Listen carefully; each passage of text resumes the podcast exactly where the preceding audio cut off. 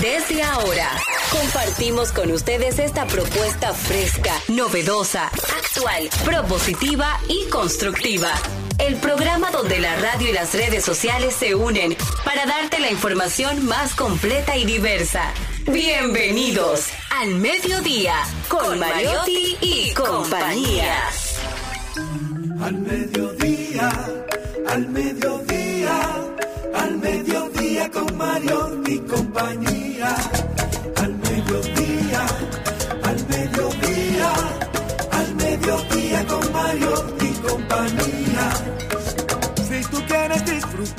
Foros alternativos y de tuiteros rankeados, este programa es tu amigo.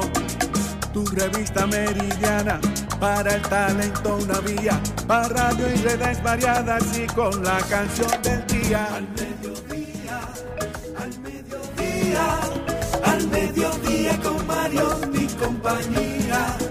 Al mediodía, al mediodía, al mediodía con Mario y compañía. Hola, mediodía. Saludos, mediodía. Sean todos bienvenidos al programa más amigable de este horario al mediodía con Mariotti y compañía. Un servidor quien les habla, Charlie Mariotti Paz. Feliz como siempre de estar con todos ustedes, sobre todo muy agradecido de su sintonía, de que nos acompañen en este horario de transición de la mañana hacia la tarde, donde tratamos de llevarle el contenido necesario para afrontar el resto del día con buen ánimo. Está con nosotros directamente desde la provincia Esmeralda y Olímpica de la Patria, Monte Plata, la hija de Andrea, que hoy está de cumpleaños. A doña Andrea desde aquí le mandamos un abrazo fuerte y espero que celebre su día rodeada de toda su familia, con momentos felices, alegres, como son ellos. Ella es la causa.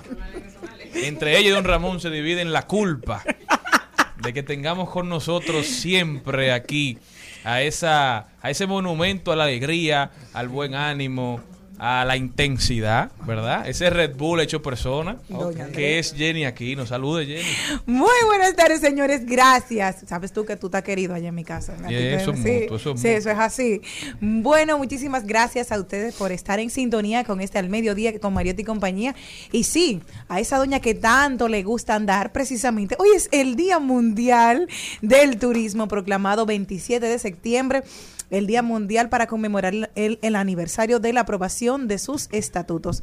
Qué bueno, ¿por qué se celebra?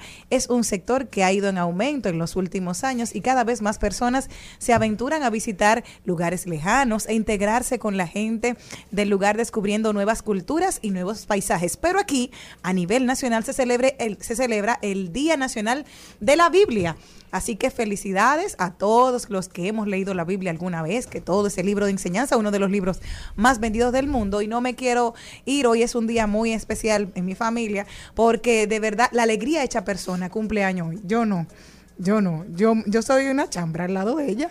Y claro, tenía que salir. Ella le un día le pregunté a mami, mami, ¿tú eres como yo cuando tú eras joven? Me dijo, no, mija, yo era peor. Yo me arreglé Eso. cuando estuve. Entonces, ya ustedes saben que lo de ella sí es en demasía, pero nada, salud y la felicidad de que siga siendo el centro del universo y la alegría y la razón de que cada uno de los hijos orbitemos alrededor de la reina madre, que es así, la mujer que toca salve, ¿eh?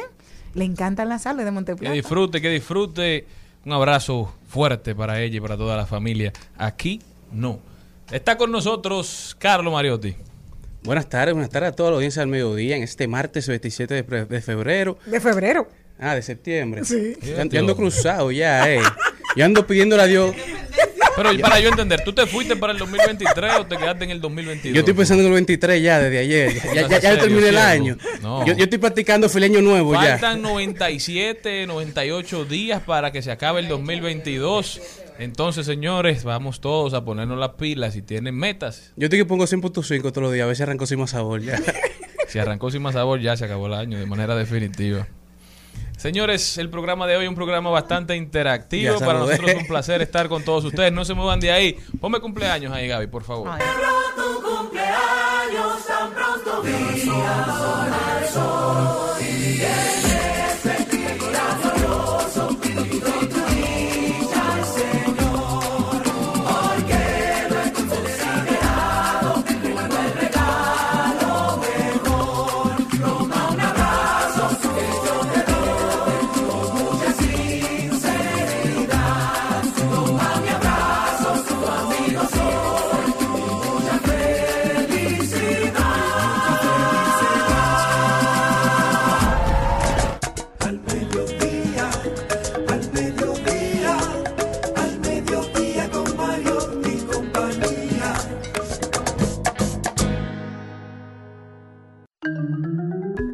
El programa de hoy empieza con comercio electrónico con nuestra queridísima Mabel González, que se dio una rumba este fin de semana, pero aquí está.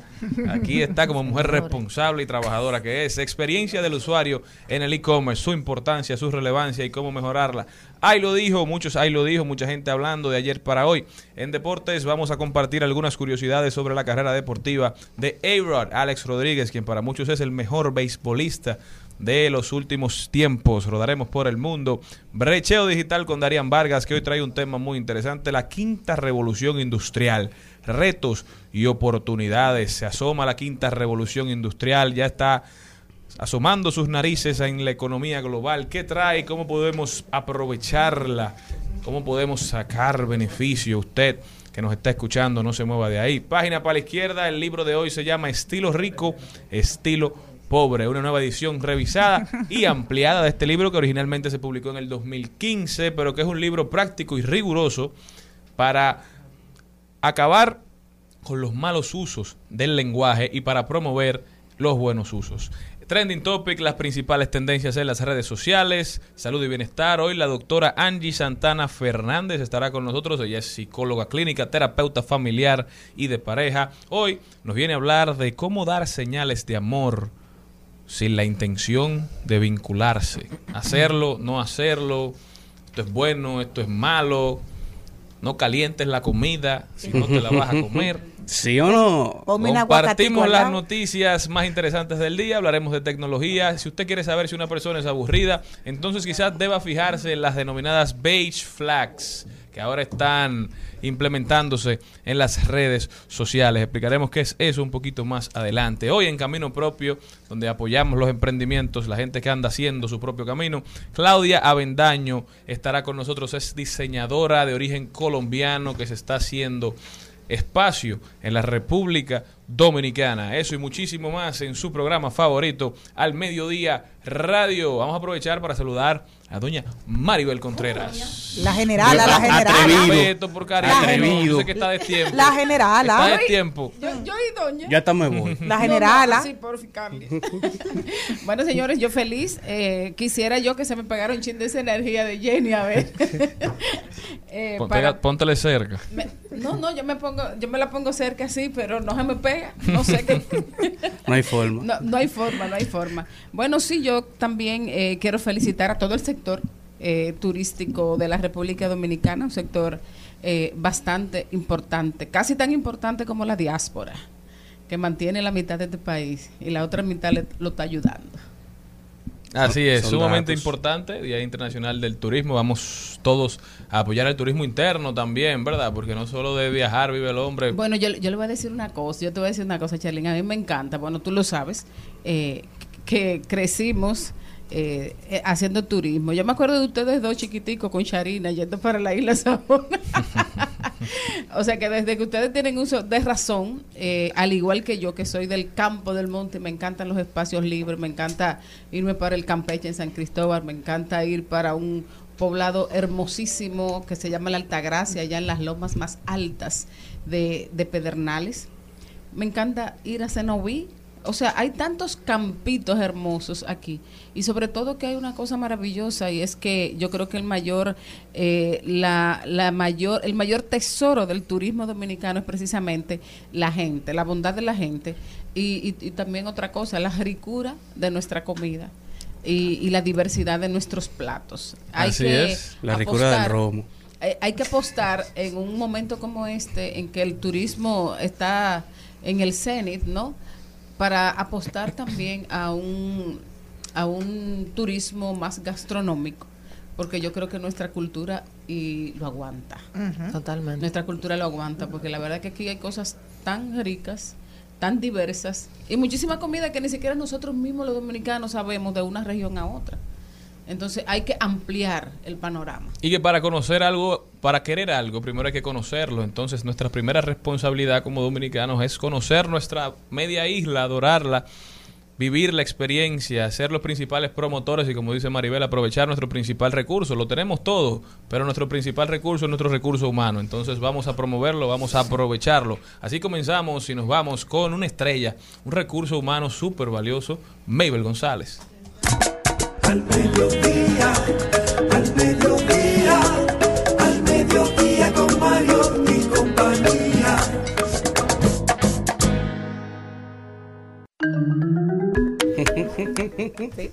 Vamos a hablar un poquito de comercio electrónico. Usted que le encantan las compras por internet, usted que está ahora metiéndose, involucrándose en ese mundo digital, tenemos con nosotros a Mabel González. Hola, hola, buenas tardes a todos. Muchísimas gracias, como siempre, por tenerme aquí, a este bello elenco que hoy está precioso y radiante. Eh, feliz de hablar de experiencia del usuario y como dice Charlene, me dio un bonche este fin de semana y la experiencia de usuario fue approve. rumba. Mabel, approve. Uno va. Me encantó y la pasé muy bien. Pero hoy estamos aquí para hablar de nuestras propias experiencias en tiendas online. ¿Qué pasa? Así como tú vas a una tienda física y desde la puerta hasta la hora de pagar te dan un servicio, te acompañan en la compra, te, guían y, y te, te dicen qué necesitas, qué quieres, a qué pasillo quieres dirigirte, qué ropa estás buscando, pues así mismo debe hacerse en una tienda online.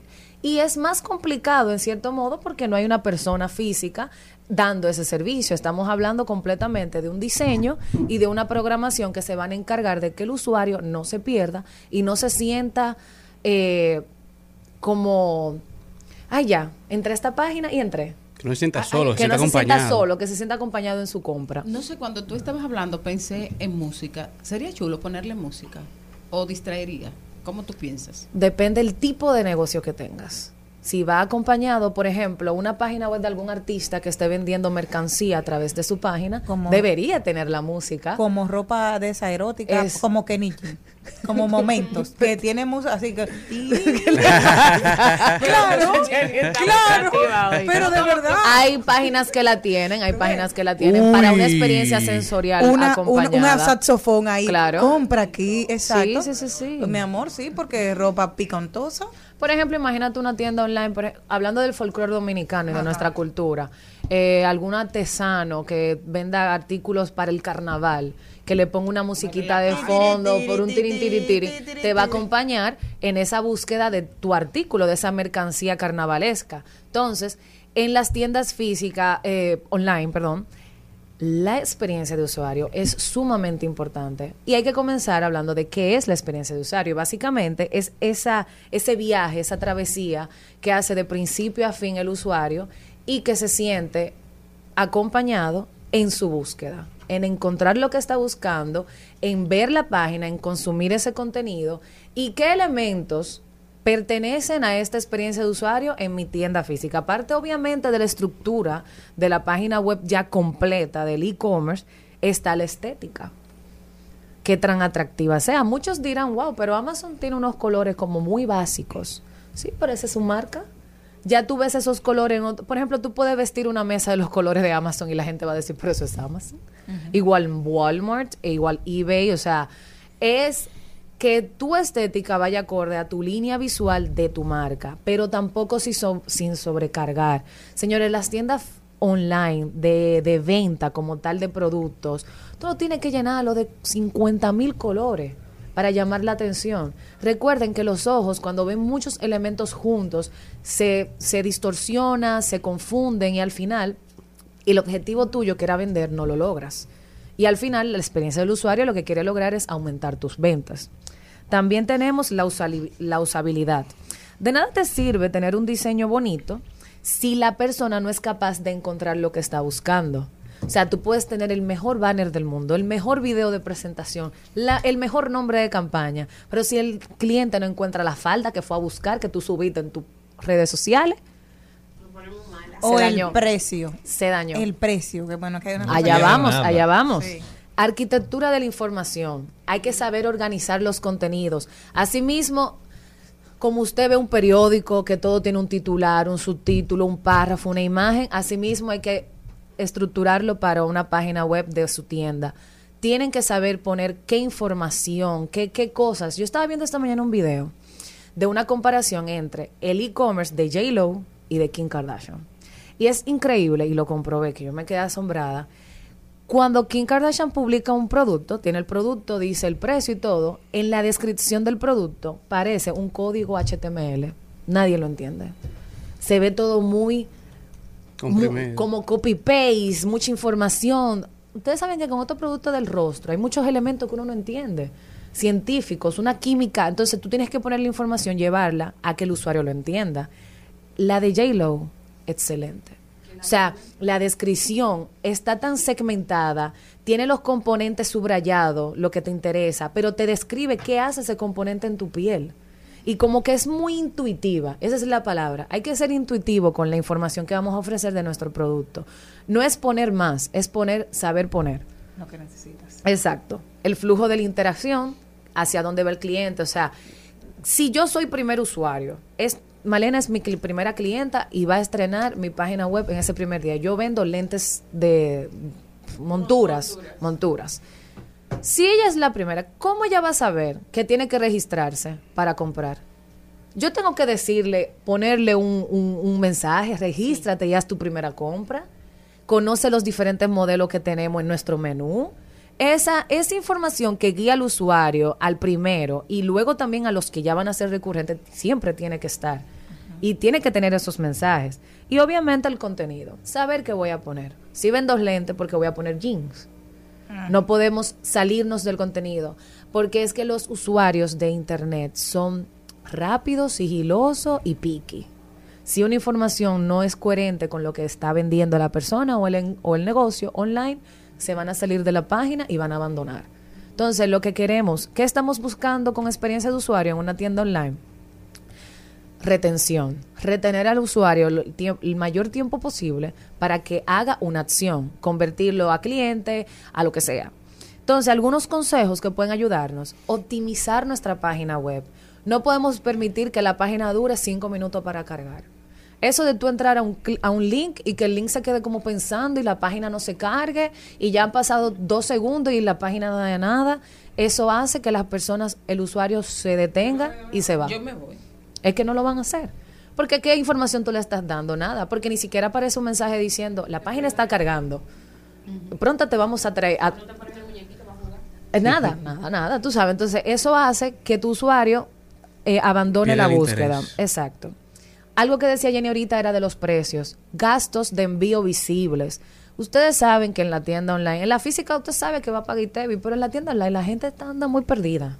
La gente no necesita la información. Si usted pone el precio de su producto y no tiene el ITEVIS incluido, póngalo en una nota debajo. Ponga el precio de envío ya sea a las diferentes partes. Aquí, por ejemplo, en República Dominicana, muchas tiendas dan servicio nacional, pero no dan servicio, eh, dan servicio en ciudad, pero no en provincias. Entonces, si usted nada más envía en Santo Domingo, debe de aclararlo. Porque va a entrar una persona de Santiago y va a decir, ay, pero yo puedo pedirle. No, no lo puedes pedir porque no te va a llegar. Entonces, o si vas a ofrecer el envío a otras provincias y pero no lo das por la tienda online y tiene que ser dar un servicio más personalizado, si eres de otro lugar, de otra provincia, contáctame a mi WhatsApp, por ejemplo. Claro. Servicio más directo con la persona que se encarga de la tienda, en dado caso no lo ofrezcas. Pero este tipo de, de información debe de estar muy clara porque al final el usuario se puede sentir engañado. Y aquí es que vienen los principales problemas de por qué no compran por internet. Y el boca a boca. Exacto.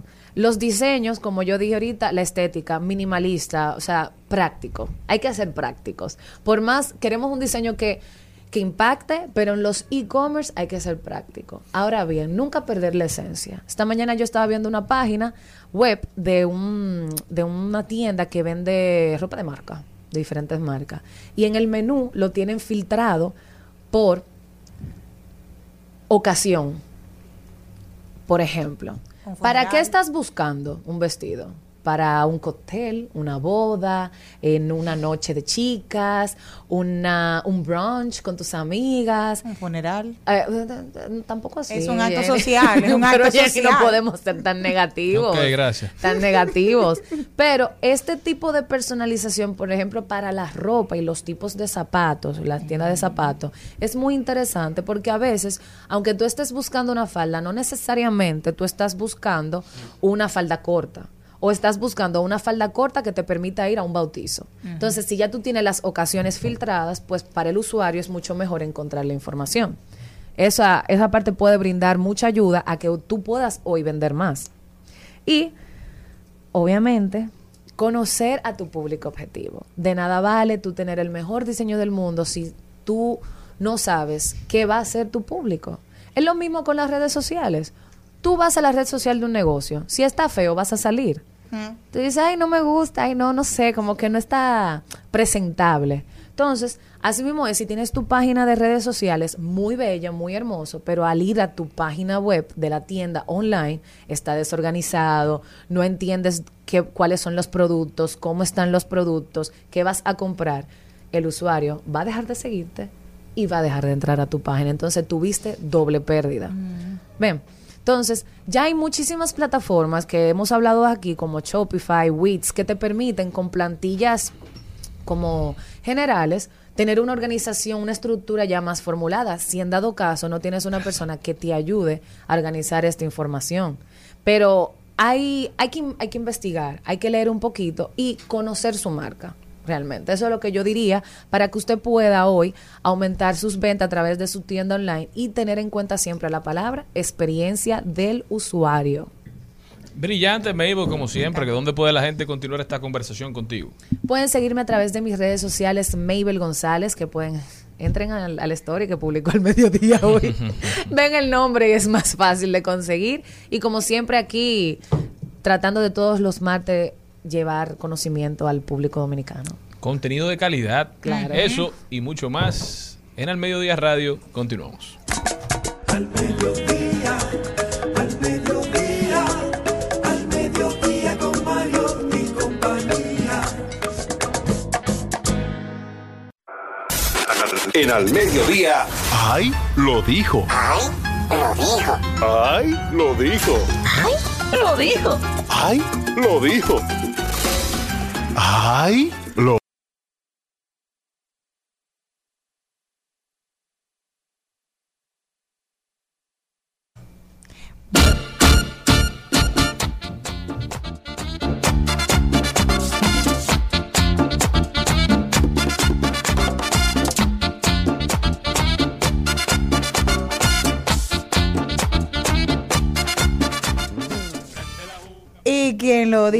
dijo es el rey Tulile. En una entrevista que le hicieran en versión original en el grupo Telemicro, dijo lo siguiente. Toquicha es una vergüenza de República Dominicana porque su música le gusta a la gente, pero hay cosas que ella hace que para mis hijos, por ejemplo, besarse con una mujer, ese sonido, no hay que buscarlo. Si tú tienes talento, tú no tienes que llegar a ese nivel. Para mí es una vergüenza, expresó el artista en la entrevista. ¿Qué opinan ustedes? No sé, es raro, raro escuchar esas declaraciones de Tulile. Quizá mucha gente dijo lo mismo sobre él hace algunos años.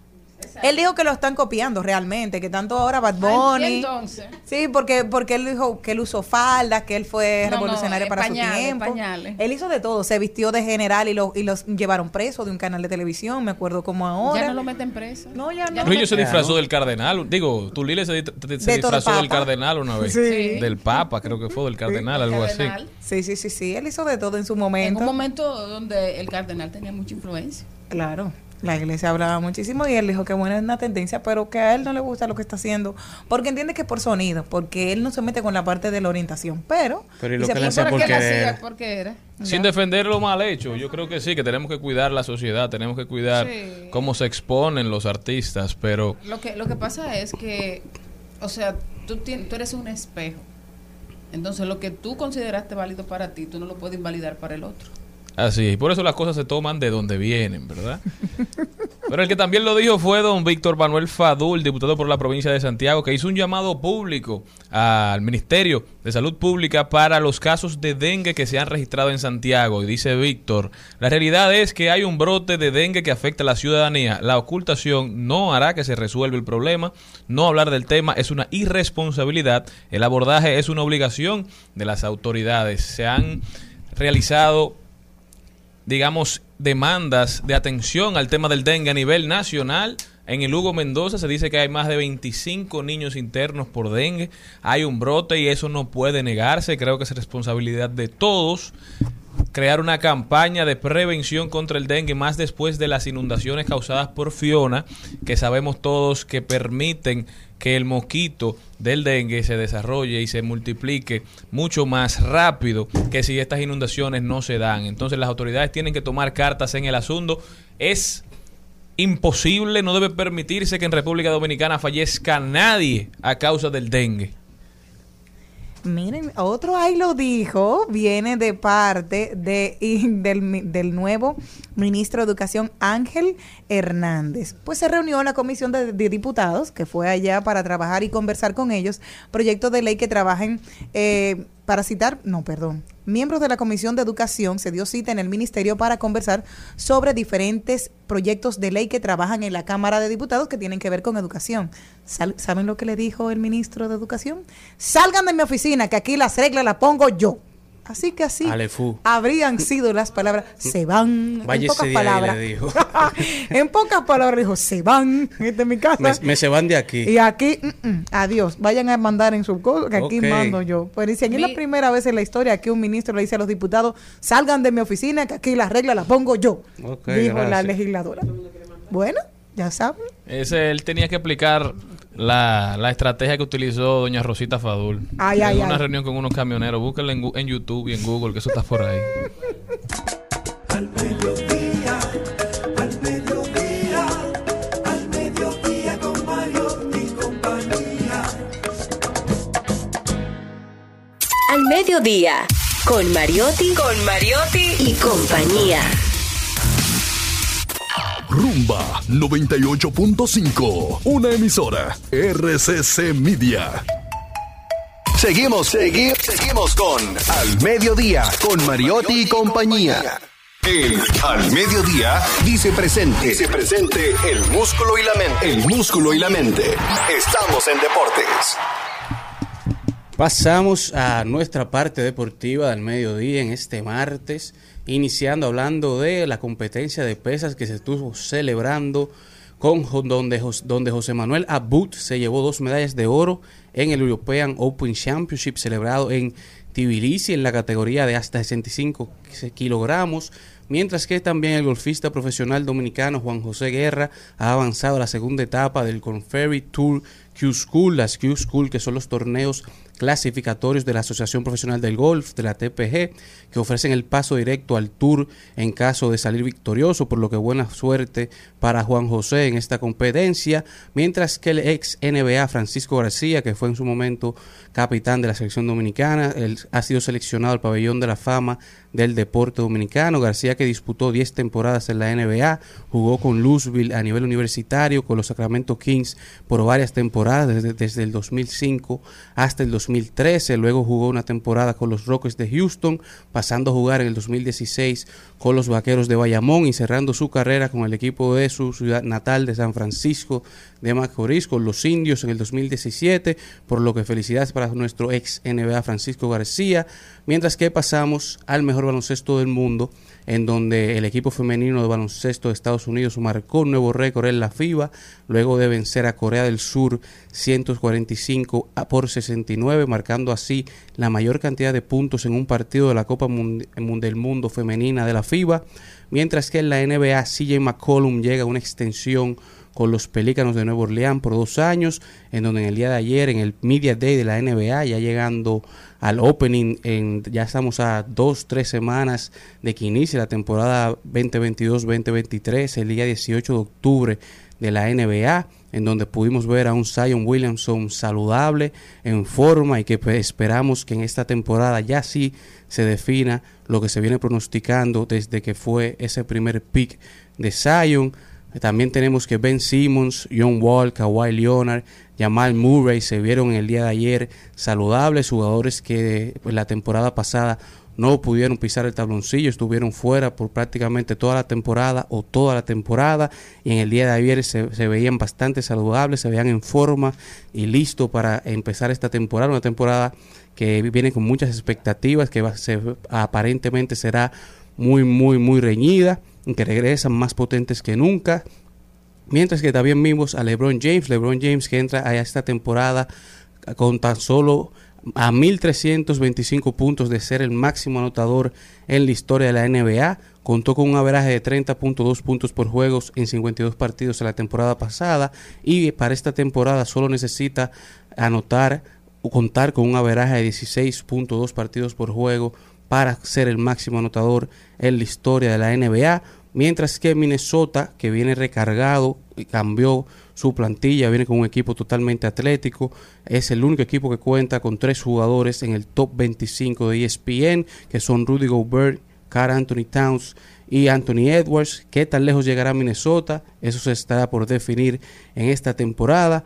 Pero esta temporada inicia el 18, así que ya veremos qué pasa en la NBA. Pasando a las grandes ligas, tenemos que el fenómeno de 21 años, el J. Road Show, Julio Rodríguez, fue seleccionado por la revista Baseball America, es una revista muy importante de Estados Unidos, como el novato del año 2022 que el que lleva ya 27 jonrones, 73 carreras impulsadas, 81 carreras anotadas, 25 bases robadas, el mejor novato del béisbol actualmente. El último dominicano en ganar esta distinción fue la máquina Albert Pujols en el 2001, mientras que seis equipos actualmente están clasificados para los playoffs. Nada más quedan seis posiciones disponibles. Tenemos que los New York Yankees, los New York Mets, los Guardianes de Cleveland, los Houston, los Astros de Houston, los Ángeles Dodgers y los Bravos de Atlanta son los seis equipos clasificados actualmente para los playoffs, mientras que ya tenemos unos cuantos que han sido ya eliminados, como los Boston Red Sox, mientras que Manny Machado logró ya en su segunda temporada consecutiva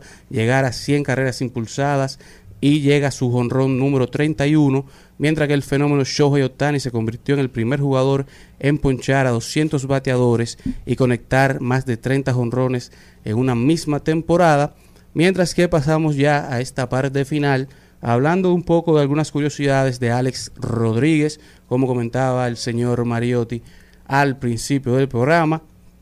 Alex Rodríguez, que fue el jugador más joven de posición en debutar con los Marineros de Seattle con tan solo 18 años. También fue el de la, el de la segunda mayor cantidad de jonrones antes de los 20 años en la franquicia de los Marineros. Fue el líder en hits, en dobles, en anotadas, en bases totales y en promedio de bateo en la temporada del 1996 para los Marineros.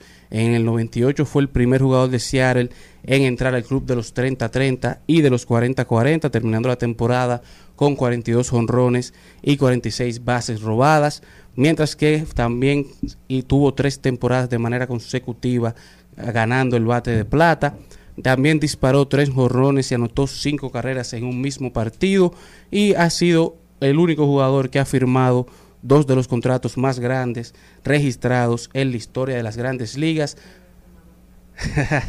Dice Malena que tuvo amores con Madonna y ha marcado un antes y un después para todos los jugadores de las grandes ligas y ha, le ha abierto las puertas para los grandes contratos que hemos visto en las últimas temporadas, como han sido el de Fernando Tati Jr. y como el que esperamos ver para Juan Soto, la de Miguel Guerrero y muchos jugadores más. Lo que no termina de sorprender, volviendo un poquito al baloncesto, es la carrera de LeBron James. Ya 20 años en la élite, siendo el mejor jugador Sin bajar. de la liga. Ahora ya se ha abierto una discusión. Hay gente que habla de Stephen Curry, hay gente que habla de Giannis, pero estar en la conversación con 20 años en la liga, yo creo que es algo admirable. Se va a convertir los en el líder de puntos y le suma a su currículum como el mejor jugador de baloncesto en toda la historia. Y a los que apelan a los anillos para definir quién es el mejor, búsquese ahí cuántos anillos tiene un tal Bill Russell, que paz descanse, tú- y un tal Robert Horry. Digo, tú y un jugador diciendo que él lo que aspira es a jugar con sus dos hijos, que lo tuvo teniendo, estando en la NBA,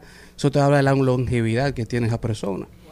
El qué grande LeBron James, ¿eh? Nunca volveremos a ver un jugador de la talla del rey. Pero, ¿y el anillo pa' cuándo? ¿Y el anillo pa' cuándo? ¿Y el anillo pa' cuándo? ¿Y el anillo pa' cuándo? Huele como me gusta, me besas como me gusta, me agarras como me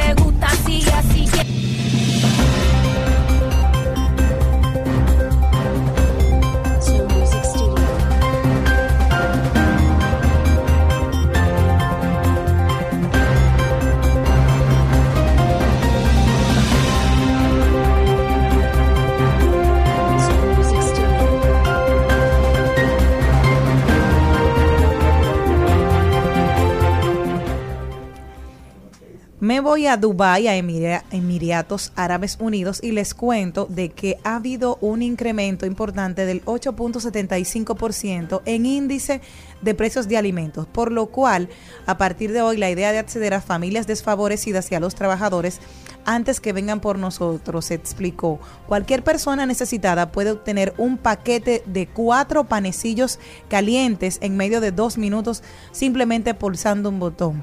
Emiratos Árabes Unidos Rico, Estado pet- Emiratos Árabes Unidos Rico, Estado petrolero, tiene una población de casi 10 millones de habitantes, de los cuales alrededor del 90% son extranjeros y expatriados de clase media y sobre todo trabajadores pobres procedientes de Asia y África. Así que estarán dando pan por el incremento que ha tenido últimamente. Bueno, voy yo. Bueno, señores, un millonario, yo me voy para México.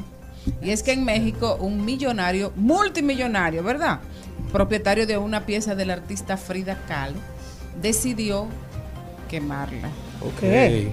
Sí, pero por una razón muy especial. Él decidió convertir esa pieza en digital. Entonces hizo 10 mil copias del original para venderla de manera digital y de alguna manera eh, contribuir así a lo que él llama eh, un aporte a convertir el arte en un llevar el arte a un espacio más digital y a la vez con eso hacer eh, caridad estas 10.000 piezas digitales que van a ser vendidas, como diría nuestro querido Darian, en forma de NFT, un certificado digital que se emplea para registrar la propiedad de algo coleccionable. El propietario de la obra en la que se puede leer Fantasmones Siniestros, que estaba valorada en 10 millones de dólares. Eso es lo que te en droga, eh. Bueno, algo interesante, la gente empezando a valorar más los criptoactivos. Es decir, ya él decidió futuro. que el criptoactivo será No el si- real, el único que exista. No sé si eso te dice algo, pero el tipo se llama Mobarak. Se llama. eh, él es Fuma millonario juca, mexicano y él compró esa imagen el- en el 2015 a una galería, la galería neoyorquina Mary Ann Martin. Mobarak asegura que con la creación del NFT, las fundaciones elegidas para recibir los fondos van a conseguir una ayuda constante. El millonario admite que la quema del dibujo es una parte fuerte y que se puede malinterpretar, pero para él es un proceso para llevar al artista a una inmortalización. Quemar esta obra va a ayudar a crear fondos. Vamos a ver en qué para eso. Bueno, yo me voy por el mundo ya que Amazon está en todas partes y Amazon ha anunciado que luego de haber hecho el primer Prime Day al principio del año, que fue el más grande en la historia de la compañía, que vendieron más de 300 millones de productos a nivel mundial, en el mes de octubre regresa Prime Day en la segunda versión. Por primera vez en la historia de la compañía estarán celebrando dos Prime Day en un, en un año y en esta ocasión contarán con un evento en más de 15 países. Estarán participando Amazon Estados Unidos, Gran Bretaña, Turquía, Suecia, España, Portugal, Polonia, Netherlands, Luxemburgo, Italia, Alemania, Francia, China, Canadá y Austria.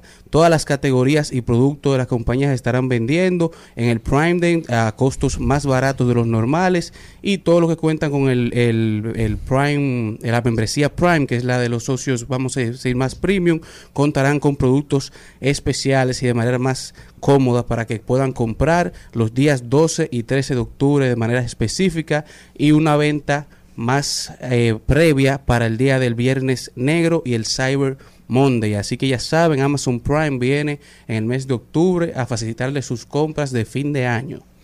Vámonos para Estados Unidos. Si usted vive en la Florida y nos está escuchando, o si vive en la costa oeste, oeste de los Estados Unidos, debe prepararse porque el huracán Ian está creciendo en fuerza y puede que llegue al Golfo de la Florida tan pronto como el miércoles, es decir, mañana, como un huracán categoría 4. Los vientos ya alcanzan los 140 millas por hora. Si Ian mantiene el curso, marcaría la primera vez en más de 100 años que Tampa y San Petersburgo, ciudades de la Florida, se ven impactadas por un huracán de esta envergadura. Hay que cuidarse. Recordamos las imágenes en Miami cuando la tormenta pasada de lo- las inundaciones tal cual pasa en República Dominicana. Esperemos que, que sea leve el huracán, que se desvíe y que no afecte a los es- Estados Unidos, a los hermanos que viven en la Florida. Eso es lo que está pasando por el mundo, eso y mucho más. No se muevan de ahí que nosotros ya regresamos.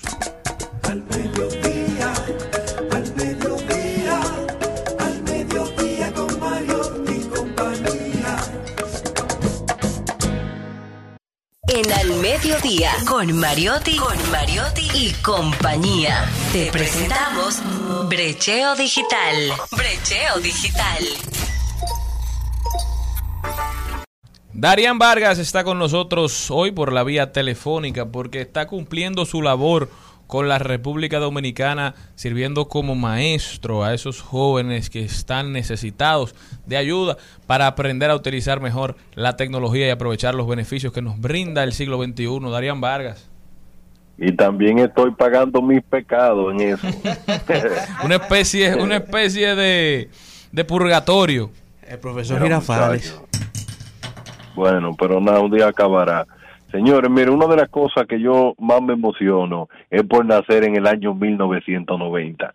Eso me ha dado la oportunidad, que Dios me ha permitido estar vivo, de poder ver a primera mano el avance de la ciencia, el Internet, el Internet de las cosas, la forma como el hombre ha podido transformar todo esto con la tecnología. Y esas cosas me emocionan, ¿eh? esas son cosas que a veces yo digo, wow, si yo pudiera casarme con la tecnología, a veces lo he pensado, dejar Leticia y, y casarme con la tecnología. Y por eso yo quiero hablar sobre la industria 5.0 para muchas personas suena como esto raro y dice, pero ven acá, pero no muy bien, ha comenzado la industria 4.0 y ya ustedes están hablando sobre una industria 5.0. Pues le explico.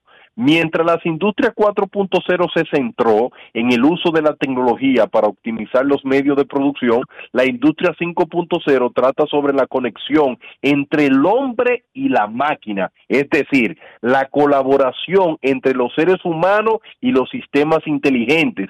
Las tendencias de la industria 4.0 cero ha revolucionado el sector proporcionando a los fabricantes oportunidades para utilizar herramientas y tecnología avanzada.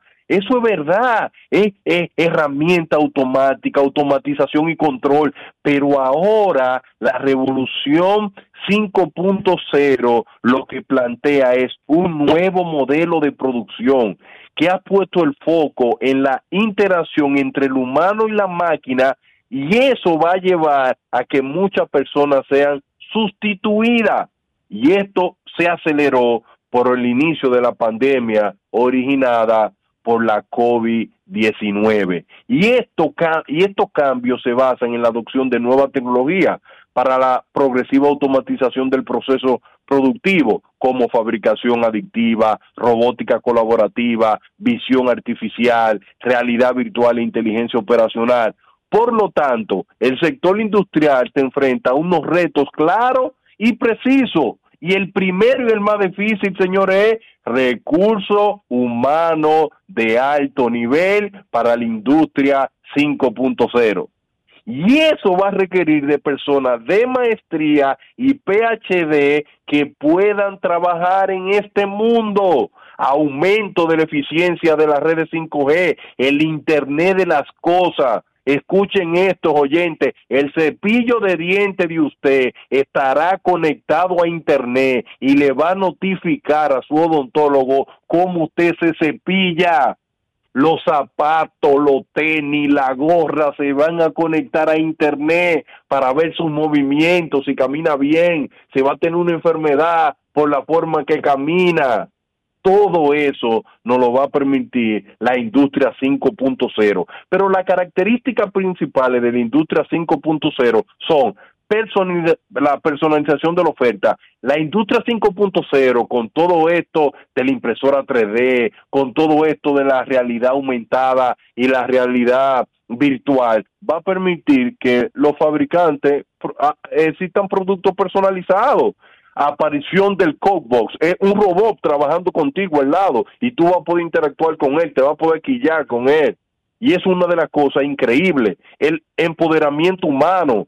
Y eso no, no podemos negar que el humano va, va a durar mucho más tiempo vivo. Como va a durar mucho más tiempo vivo, ese humano entonces, un humano que te esté durando 150, 200 años, es una persona entonces que va a cambiar todo ese paradigma. Porque si una gente se jubila a los 64, tendrán que jubilar a los ciento y pico, porque el hombre ha avanzado demasiado. Y la industria 5.0, pues, ¿en qué aporta esto? O en el sector salud, la cantidad de información que se van a recopilar de la persona para luego tomar decisiones con ella para hacer avances, detener la vejez, hacerte más eficiente, darte más poder y rapidez y calidad y sostenibilidad y respeto medioambiental. Por eso lo invito, lo invito a que escuchen estos beneficios de la industria 5.0, mayor innovación para la resolución de, para la resolución de problemas, desarrollo de la creatividad en los humanos, al poder centrarse en tareas más enfocadas al pensamiento y a la inteligencia y no en tareas mecánicas y repetitivas como se enseñan en las escuelas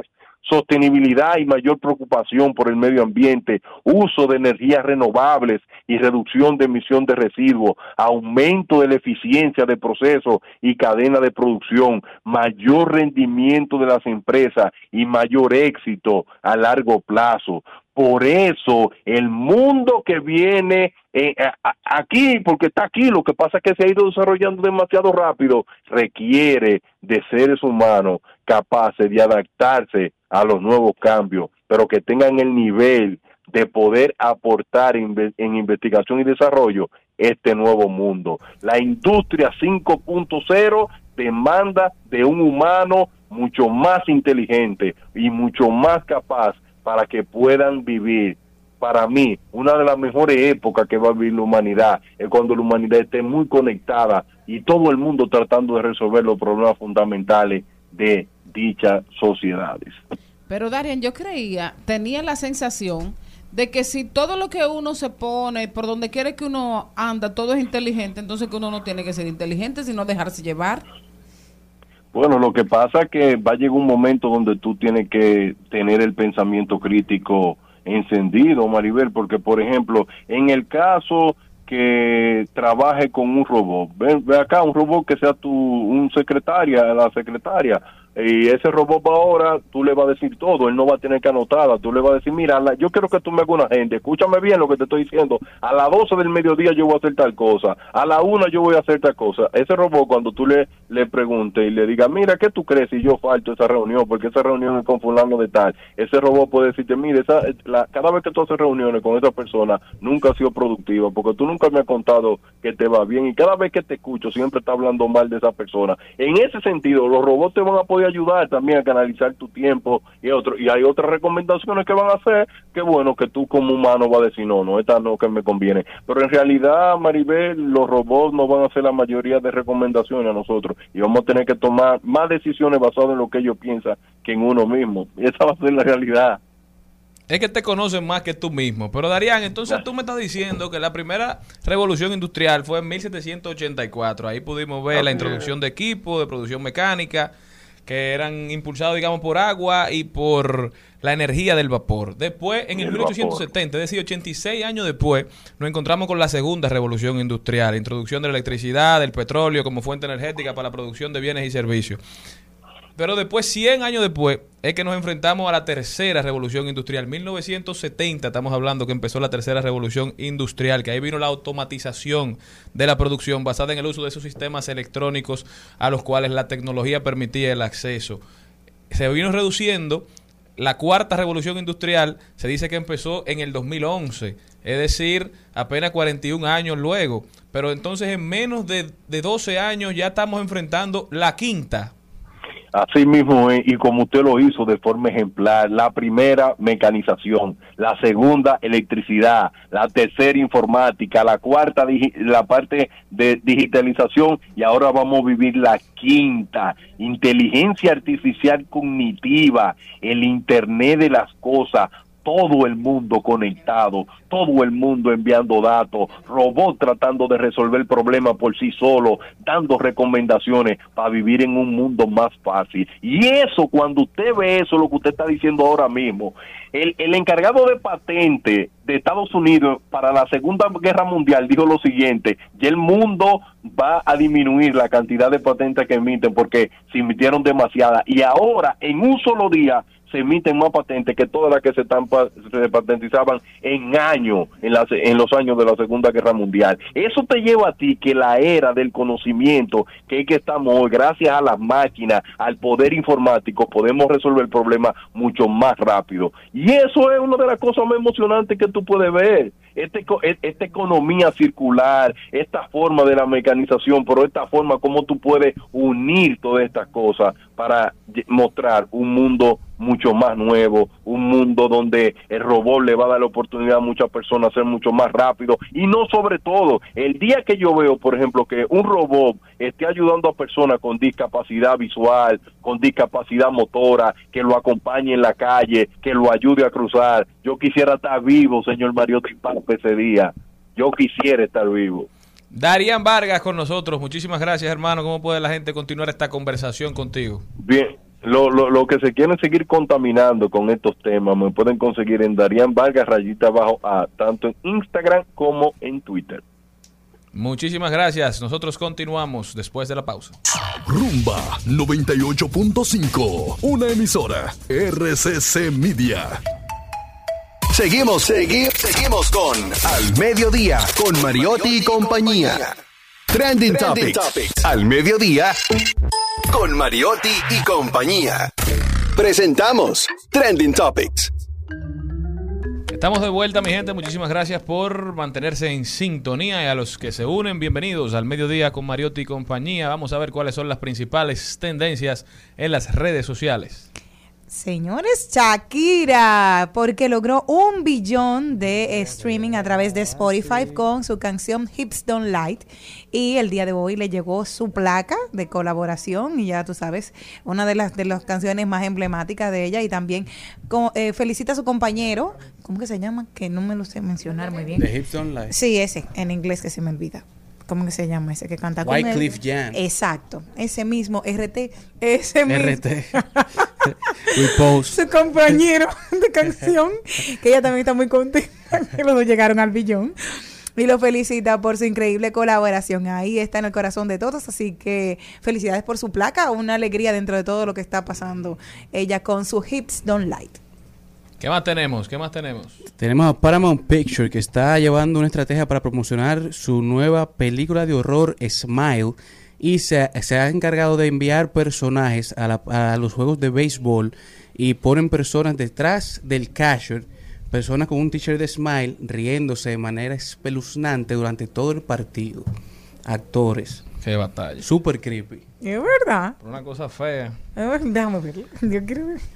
Y eso está en tendencia en todas las redes sociales. También tenemos que es tendencia todavía el Aeropuerto Internacional de Punta Cana, que ya reaccionó, de- reaccionó ayer a un video que el lunes se hizo viral del pasado fin de semana, donde queda evidenciada una trama para sacar del país dos maletas cargadas de droga. En comunicado, el aeropuerto dijo que la terminal aeroportuaria dijo que gracias a los altos estándares de seguridad con los que cuenta la terminal fue posible detectar recientemente un intento de enviar paquetes con sustancias prohibidas. Textualmente dice lo siguiente, en esta ocasión nuestras cámaras captaron todo lo ocurrido y permitieron apoyar el esclarecer con exactitud lo que sucedió. El material fue entregado de inmediato a las autoridades. El aeropuerto de Punta Cana catalogó como inaceptable lo que ha sucedido y dijo que siempre apoyarán a las autoridades en el esclarecimiento de lo sucedido, de manera que las mismas puedan capturar a los responsables y someterlos a las a la justicia. Felicidades para el aeropuerto de Punta Cana por tomar medidas rápidas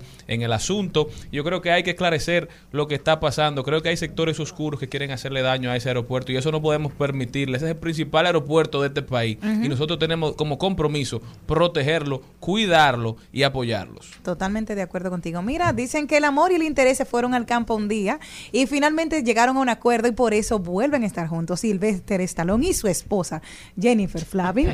Luego de un mes de separación Señores, porque, el juicio. óyeme, ella había dicho, como que tú los chelitos que tienes no me están rindiendo y no me están dando la cuenta que yo tengo y dijo, vamos a separarnos. Pero él le dijo, no, mi amor, mira, esto es lo que yo tengo. Tengo esta casita, tengo esta cosita, tengo esta monedita, vamos a gozar con esto. Ah, no, mi amor, todo es amor y, y paz. pero, pero eso tiene una canción. Sí, ¿cuál? Todo lo que yo trabajo. Todo es para ti. Wilfrido poniendo, por favor, ve poniéndomelo ahí porque estoy súper. A solamente un mes de anunciar su separación tras 25 años juntos, el actor Sylvester Stallone y la ex modelo Jennifer Flavin se reconciliaron y cancelaron el divorcio porque los chelitos Sí. ya dieron, Esa gente cuando uno viene están hablando. ya los chelitos dieron y volvieron. uno en el ala este y la otra en el ala oeste de la casa. No se tienen que encontrar, pero siguen juntos y felices. Uno que está en tendencia es Rochi. El guá. ¿Qué hizo el guá? ¿Eh? Él no está de gira por Europa. Sí, que eh, se tiró una foto con una cama llena de cuarto. Ok. Recogiendo los mangos. En un cuarto lleno de cuarto. Un cuarto lleno de cuarto. No, la gente está... Eh, que mande algo. con eh, hay de todo. Hay hasta de bullying, eh, diciendo que si él suena todavía, diciendo que el dueño, el dueño de la Santa, de que para no verlo tocando todos los domingos allá, Hizo el show. eh, prefirió morirse. Son malos. Son malos. Madre la, la celestial. cosa que tú dices en, la gente- Claro, en- en claro. las redes, A las redes. es que no son buenos, ¿no? No, no. Claro. Nadie le va a ganar a las redes. nunca. Señores, oigan esto que me pasó. Yo estaba viendo la una noticia en el Instagram del diario El País de España. Eh, La noticia era la siguiente. Dice, Cuba aprueba el matrimonio igualitario en un referéndum con un elevado voto de castigo al gobierno. Esto pasó en Cuba. La noticia se hace pública, se ha hecho pública. Mucha gente le ha llamado la atención porque no entendía quizás que era la medida que el régimen iba a adoptar. Y ustedes no saben con lo que yo me encontré. Tú sabes que en Instagram te aparece comentarios de las personas que, que tú sigues o, o con las que has interactuado recientemente o en algún momento. Y el primer comentario que me encontré en el periódico, en el Instagram del periódico El País de España, fue de Dunia. Para los que creen que solamente tendencia Sí. a nivel nacional, Dunia Ajá. dijo. Ok, eso lo Y la miseria del país, ¿acaso no es más importante? Totalmente de acuerdo con esto, pero ¿y todo lo demás? La dictadura hace todo esto y más para congraciarse con la comunidad. Solo eso. Luego aparece un comentario de otra persona que dice Viva Cuba. Y Dunia le responde. Y dice, vivirá cuando se acabe la miseria, la dictadura, no por estos temas que son puro populismo para congraciarse con la comunidad. Es la dictadura la que debe desaparecer. Para los que creían que Dunia era solamente local, No. ¿eh? también anda rellenando. a nivel a los- internacional. a Porque aquí el, el patio españoles. está, el patio está lento, entonces ella necesitaba más acción. Bien hecho, bien hecho, bien hecho. Estas fueron las principales tendencias. Nosotros volvemos. Ah, pero algo que se nos quedaba. Señores, hoy se hizo tendencia una noticia muy triste. Una noticia donde se evidenció que en Santiago, en Puñal, en un centro educativo, la mayoría de los niños están cogiendo clases en el piso por la falta de butacas. Incluso los padres han optado por retirar a algunos de los niños que están perdiendo días de clase porque si llegan tarde no tienen dónde sentarse. Entonces los padres dicen que es injusto y realmente lo es. Yo creo que esta es una importante oportunidad para que nosotros como sociedad optemos por no politizar el tema de la educación y darle todo nuestro apoyo a la iniciativa que esté tomando el gobierno de turno, porque creo que nadie puede tener mala intención con la educación. Una cosa es quizás la improvisación, los errores del momento, pero tenemos que ser fiscalizadores todos, desde todas las partes de la sociedad, porque esto no puede seguir pasando. Mucho se habló de una y se criticó la política del gobierno pasado porque se decía que era una política de varilla y cemento y creo que con lo que está pasando con los planteles, con lo que está pasando incluso con los libros, con lo que está pasando con las butacas, con los uniformes, con el, con el desayuno escolar, se evidenció que las transformaciones en, los, en el sector educación deben hacerse por partes y lo primero era o es tener una infraestructura digna donde recibir la educación Sí, se debió establecer el programa de formación docente de manera paralela. Eso fue un error y lo ha reconocido el gobierno pasado. Pero yo creo que la edificación es parte esencial de lo que debe ser el desarrollo de la educación. Y ahora dije que es lo que van a dar fruta. Yo no sé cómo van a repartir toda esa fruta en la escuela.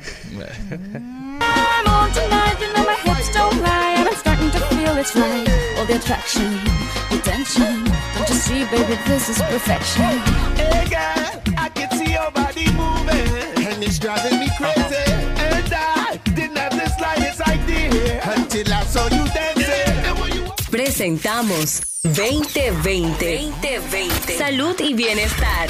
En Al Mediodía. Con Mariotti y compañía.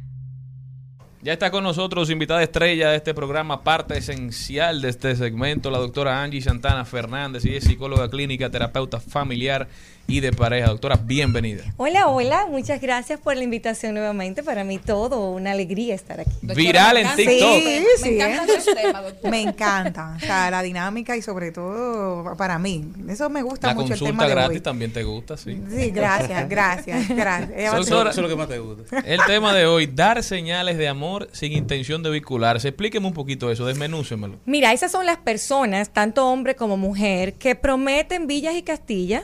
Eh, son las personas que se muestran eh, muy espléndido en cuanto a demostración de afecto, regalos y demás, eh, con la intención de ligarse, con la intención de, de tener un, un momento especial con ella o con él, pero en su corazón, en sus intenciones y en sus pensamientos no cabe eh, la idea de que sea una relación duradera. Lo malo de esto es que la otra parte que recibe esta, esta avalancha de atenciones se está haciendo un mundo en su cabeza sin conocer las verdaderas intenciones de la persona que lo está demostrando. Eso es el tema de lo que vamos a conversar hoy. Esas personas que se, digamos que se enfocan en enamorar, en despertar sentimientos en otros sin intención de tener una relación de largo plazo. Así es, así es. Un agarre que- con que- detalles. Que no lo dejan claro. Un, ag- un agarre bien llevado. Ah, pues entonces no es como se comentaba al principio, ¿Verdad? no calienta la comida si no te la va a comer. Sí te la va a comer, lo que tú no vas a seguir. Claro, y lo malo de esto, lo malo de esto es lo que todo esto, porque porque digo que un agarre bien llevado, una conquista bien llevada, porque todo lo que esta persona plantea, eh, el que lo está viendo o el que lo está recibiendo, da eh, a entender que esta persona viene en serio. Bueno, ya yo aquí sí, ya yo aquí voy a tener la relación soñada. Y sin embargo no es así. Y eso pasa muchísimo y últimamente entre los jóvenes eh, está pasando mucho más y es una pena que esta práctica se, se generalice de esta forma. Pero Tiene- doctora, perdona, ¿por qué entonces tienen los jóvenes esta necesidad de tú hacerme una película cuando yo solamente lo que me vas a pasar era el tráiler? Porque lo aprendieron de sus padres. Está Es una pena. Está, freudiana, Maribel. Todo, todo para los padres. Sí, sí, sí. Es una pena que todo, todo lo, lo estemos, lo queremos asociar a, a eso y realmente no es así. Lo que mis padres hicieron es responsabilidad de ellos. Ahora es mi responsabilidad no dejarme llevar de, de sus conductas Claro. inapropiadas. ¿Por qué pasa esto? Mire, esto pasa por varias razones, pero la, yo creo que hay una que engloba eh, la razón eh, totalmente y es el hecho de que cada vez más como sociedad, en sentido general, no me estoy refiriendo a nuestro país únicamente, estamos viviendo un individualismo que da grima. ¿En qué sentido? Bueno, yo quiero lograr tomarme esta botella de agua y yo simplemente la tomo sin percatarme si era de alguien más, por ejemplo. O sea, mis intenciones están enfocadas en un 98% en saciar mis requerimientos y mis necesidades. ¿Qué debemos tener en cuenta? Que como seres humanos siempre vamos a tener intenciones de conseguir cosas y hasta un punto no está mal. Pero hay muchos de esos requerimientos que yo puedo tener como ser humano que no necesito que sean saciados porque no son necesidad, son caprichos. Y además no necesitas también dañar a otros para conseguirlo. Totalmente, totalmente. Y con esto del individualismo social que se está viviendo, no tengo esa empatía que tú acabas de mencionar desarrollada. O sea, no me importa cómo tú vayas a lidiar con el daño que mi conducta te cause, yo lo que quiero es tenerte.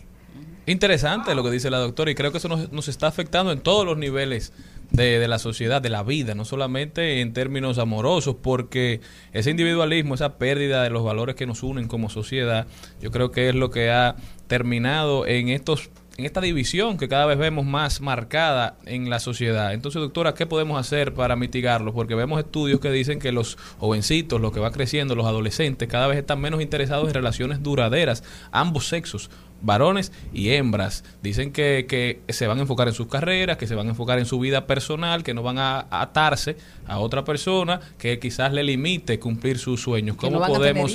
¿Cómo podemos promover la necesidad de, de la vida en sociedad? Claro, claro, muy buena tu pregunta, porque ciertamente esta perfecto que los jóvenes ahora mismo se adueñen de sus derechos y sus libertades. Si tú no quieres comprometerte, nadie te puede obligar. Si tú no te quieres casar, no quieres tener hijos, nadie te puede obligar. Tú llevas tu vida como tú entiendas que debas hacerlo. Ahora bien, el que tú tengas el derecho de llevar tu vida y tomar decisiones que solo te competen a ti, no te da el derecho ni la libertad de ir atropellando corazones en el camino. Ahora voy a decir algo que a lo mejor esto nos lleve a un poquito a un, a un conflicto, a una discusión buena que le podemos sacar partido. El hecho de que las personas quieran eh, prometer amor y quieran prometer relaciones eh, duraderas, aunque no tengan la intención de permanecer en ellas, no tiene tanta responsabilidad de la persona que lo hace, más responsabilidad tiene la persona que lo recibe. Y tú dirás, pero ¿y por qué? ¿Verdad? Porque si tú me dices que me amas, yo debo de creerte. Pero bueno, doctora, tú queriendo que te crea y yo queriéndote creer. lo dijiste. Que eso se Lo da más de dijiste, lo o sea, que uno yo, cree. la persona que lo cree, la persona que cree en esas bondades y en esas propuestas que no son sostenidas con acciones, es una persona que tiene mucha necesidad de que así sea. Y me hago de la vista gorda y mejor me dejo llevar de tus palabras y no viro tus acciones. Doctora, ¿y no cree usted que tiene que ver también el bombardeo que tenemos a través de todos los medios de comunicación y todos los y todas las plataformas digitales? Porque esta mañana yo escuchaba una entrevista de Nicky Jam que decía, inmediatamente la relación empieza a ponerse seria, pues yo abandono, corro, todas mis sets me quieren, todo es maravilla, todo es porque ¿Quién todas me aman, Nicky Jam. Hoy le decía, pero yo inmediatamente empieza a ponerse seria la cosa, yo hago cosas para irme. Ya, ya, Eso ya, es uno. Ya, es- los psicópatas están declarando. no, no, eso es uno. Pero si nosotros nos vamos a una de las la canciones, gente, señores, hay una de las canciones que tiene 450 millones de reproducción actualmente, es Titi me preguntó. Y si lo vemos en el contexto de lo que explica, dice, yo no confío, yo no confío, yo quisiera enamorarme, pero yo no puedo. Dice, yo no confío, yo ni en mí mismo confío. Entonces te hablan de ese tipo de, de Y ahí nada más situaciones. mencionó a las Gabriela, a la Sofía, Las a la María. Adriana, le faltaron Estoy los ahí. José, los Pedro, los Ya. Pablo. Eh, Esa parte, no es No, que yo, to- soy Jenny María, o sea, me- de María me tocó a mí mi parte. Entonces, ¿no cree usted que esté también este bombardeo de decir, bueno, ok, la- el ídolo mío no se mete con nadie y dice que esto no es, nosotros vamos a seguir esa línea? Pero claro que sí. Todo lo que ocurre, eh, y ustedes como comunicadores tienen una responsabilidad enorme, todo lo que ocurre en los medios eh, influye directamente al consumidor, que, que son personas de, de una edad joven, y los que no tan joven también se dejan llevar, porque es un bombardeo, como tú dices, es por todos los lados que estamos recibiendo el mismo mensaje. Sin embargo, el miedo al compromiso no necesariamente es lo mismo que las personas que prometen amor eterno cuando no tienen intención. Son dos cosas totalmente distintas. Eh, la persona que te vende un mundo para poder llegar a ti, tener un contacto contigo, es una persona que sabe perfectamente lo que está haciendo. Esto no es una patología. O sea, la persona no está hablando este tipo de mentiras porque tiene una condición psicológica. Esta persona lo está haciendo porque es un manipulador o una manipuladora y quiere lograr lo que se propuso a costa de lo que sea. Pero, Aquel doctora- refrán que dice, a ver, el, el, el- el fin, el fin justifica los medios. Maquiavelo. No hay una cosa más eh, poco empática que ese refrán, ¿verdad? Así es. El príncipe. Y hay también ah, algo que yo estaba pensando mientras te hablaba, y es el caso de, no sé, estaba pensando en el narcisismo, y sobre todo en, en el proceso que yo conozco mucha gente, que mujeres y amigos que no lo han superado, que es el descarte. O sea, de cuando una persona te lleva hasta la, hasta la última y de repente te empieza a, A soltar. A soltar y, y a, y a descalificar todo lo que dijo antes de ti. O sea, empieza a hacerte daño. O sea, no solo que te usa y te deja, sino que te, Te quiere daña. dejar por muerta, te quiere dejar dañada. Lo que ayer eran bondades, hoy son mis principales defectos. Exacto. Pero, Totalmente. doctora, entonces yo le hago una pregunta de un tema que usted ha hablado aquí. ¿Esto no es un aprovechamiento quizá de una de las partes de, de esa necesidad de la otra de tener compañía, de buscar, digamos, una pareja de manera constante? Porque hay gente que no está nunca cómoda estando sola o solo. Entonces, cuando llega un pretendiente, que no necesariamente tiene que vender villas y castillas, doctora, porque se ha visto, nada más tiene que hacer el mínimo esfuerzo. Entonces, ya la persona se crea una ilusión en la cabeza Y volvemos al tema de tú queriendo que te crea y yo Y queriendo yo quiero que te creer. creer. Claro, claro, porque es como mencionábamos hace un momentito. O sea, la persona viene con intención de llenarte, de, de hacerte, de pintarte un enamorarte, mundo. de agradarte. Pero mi necesidad de poder pertenecer a una relación, mi necesidad de que se me quiera, mi necesidad de estar en pareja, me lleva a no ver el panorama completo No, y lo ven y lo descartan. Lo logran ver, pero no lo, no lo quieren entender. O pasa, lo- como vemos en consulta diariamente, es que va a cambiar. O es que con esa otra persona fue así, pero conmigo va a ser distinta. Y eso no lo han quitado todavía. Y eso, no, eso no lo han quitado, eso está todos los días, eso No como que le echan abono y crece. Se da como, como, como Como la guayaba silvestre. silvestre. Es así. Entonces, ¿qué tenemos que tener en cuenta, gente? Tanto hombres como mujer, nadie va a venir a tu vida a llenar los espacios que solamente te corresponden a ti llenar. Tenemos que ser un poco más responsables con la vida que, que el universo, Dios o en quien tú creas nos regaló. ¿Ok? Y comenzar a llenar esos espacios. Nadie va a ofrecerte lo que tú necesitas ofrecerte a ti misma o a ti mismo. ¿Cuáles son las señales que me dejan entender que esta persona viene a mi vida para llenármelas de cuento? Fíjate en las acciones. Fíjate en las acciones. La persona que realmente quiere estar contigo va a ocuparse y le va a interesar tus asuntos. Se va a recordar de cuáles son tus, tus temas importantes. Que tú trabajas, el chiste que le hiciste, las fechas importantes. La persona que solo viene con cuento se va a olvidar de las conversaciones interesantes que tuvo contigo. No te prestó atención. La persona que solo viene con cuentos va a ser una persona que no va a sacar espacios para compartir contigo. No se va a ajustar a tus horarios, no va a haber una negociación, porque como tú mencionabas, se va a comportar como un narcisista o una narcisista. Este es lo que yo puedo, acomódate tú, pero no va a hacer esfuerzos mayores para poder estar contigo. ¿Ok? O sea, fíjate en resumidas cuentas, no en lo que te dice, sino en las acciones que sostienen lo que te dice. Y por más que duela, eso se va a superar. Y hay otra cosa. Mientras usted hablaba, yo iba haciendo como un, un retrato eh, que está en los medios de ¿Y a comunicación. quién pintaste? Anuel. Pinté a Anuel, porque Anuel le hacía abarrotó de, de amor a, a Carol G y luego a esta niña y luego a la otra y siempre le, le- le- le da de todo, la pone en un sitio que ellos creen que están Hasta fuera que de este mundo No, y luego yo- la deja Así caer de con la misma, alto. con la No, misma fuerza que, a- subió baja. A lo que la doctora habla del miedo al compromiso, porque de una se hizo un tatuaje del tamaño de la espalda y con la otra se casó. Pues lo que podemos decir es que él tiene problema mental. Ah, no hay duda. O podemos decir lo que le pasa a muchísima gente, que así como yo me apasiono con el cigarrillo, con el alcohol y con muchísimas cosas, hay personas que su alimento, y le pasa mucho más a los hombres que a la mujer, es esa, eh, esa vibra y esa sensación de euforia que da el enamoramiento. La primera Ah, dicen- etapa. Esa La primera dopamina. etapa, o sea, hay personas que andan enamorando para sentir la dopamina que tú produces en el enamoramiento. Y después te dicen, es que ya no es lo mismo. No, no va a ser lo mismo, el amor madura. Pero yo quiero preguntarle a él mismo, porque doctora, me ¿eh? acordé de algo que decían que realmente la relación de J-Lo y, y Ben Affleck es perfecta porque él es adicto y es dependiente de, y ella necesita una persona que sea dependiente de, y Alex no lo era. ¿Qué me puede decir usted de esa miradita? mío. Oh, padre, qué análisis, Mierda. está fuerte, está muy fuerte, muy, muy fuerte. No, Mira, cuéntame. Tóxica, mejor tóxica. que como tú lo dijiste, no lo podías decir. O sea, se unió un dependiente de una persona que es tiene un complejo de madre y de salvadora bastante grande. Entonces, no es que es perfecta, pero es complementaria la relación. ¿Es sana? No, no lo es.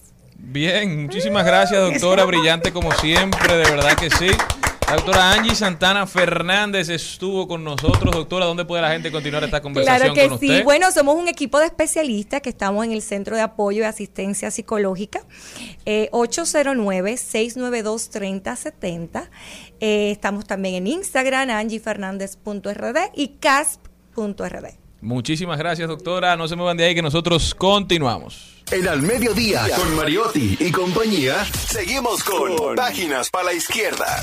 A continuación, Páginas para la izquierda. Y este segmento llega gracias a Pasteurizadora Rica, porque la vida es rica. Bueno, señores, el libro que estamos recomendando hoy se llama, tiene como título Estilo Rico, Estilo Pobre, nueva edición revisada y ampliada. Este libro que fue publicado originalmente en el 2015 es un libro práctico, riguroso y divertido sobre los buenos y malos usos del lenguaje. Todas las claves para expresarse y escribir mejor. El autor, Luis Magriñá, actúa en este libro como un observador de la lengua. Recomienda evitar usos cansinos, perezosos e irreflexivos y señala también las tentaciones que acechan en el camino de la prosa elegante y bonita.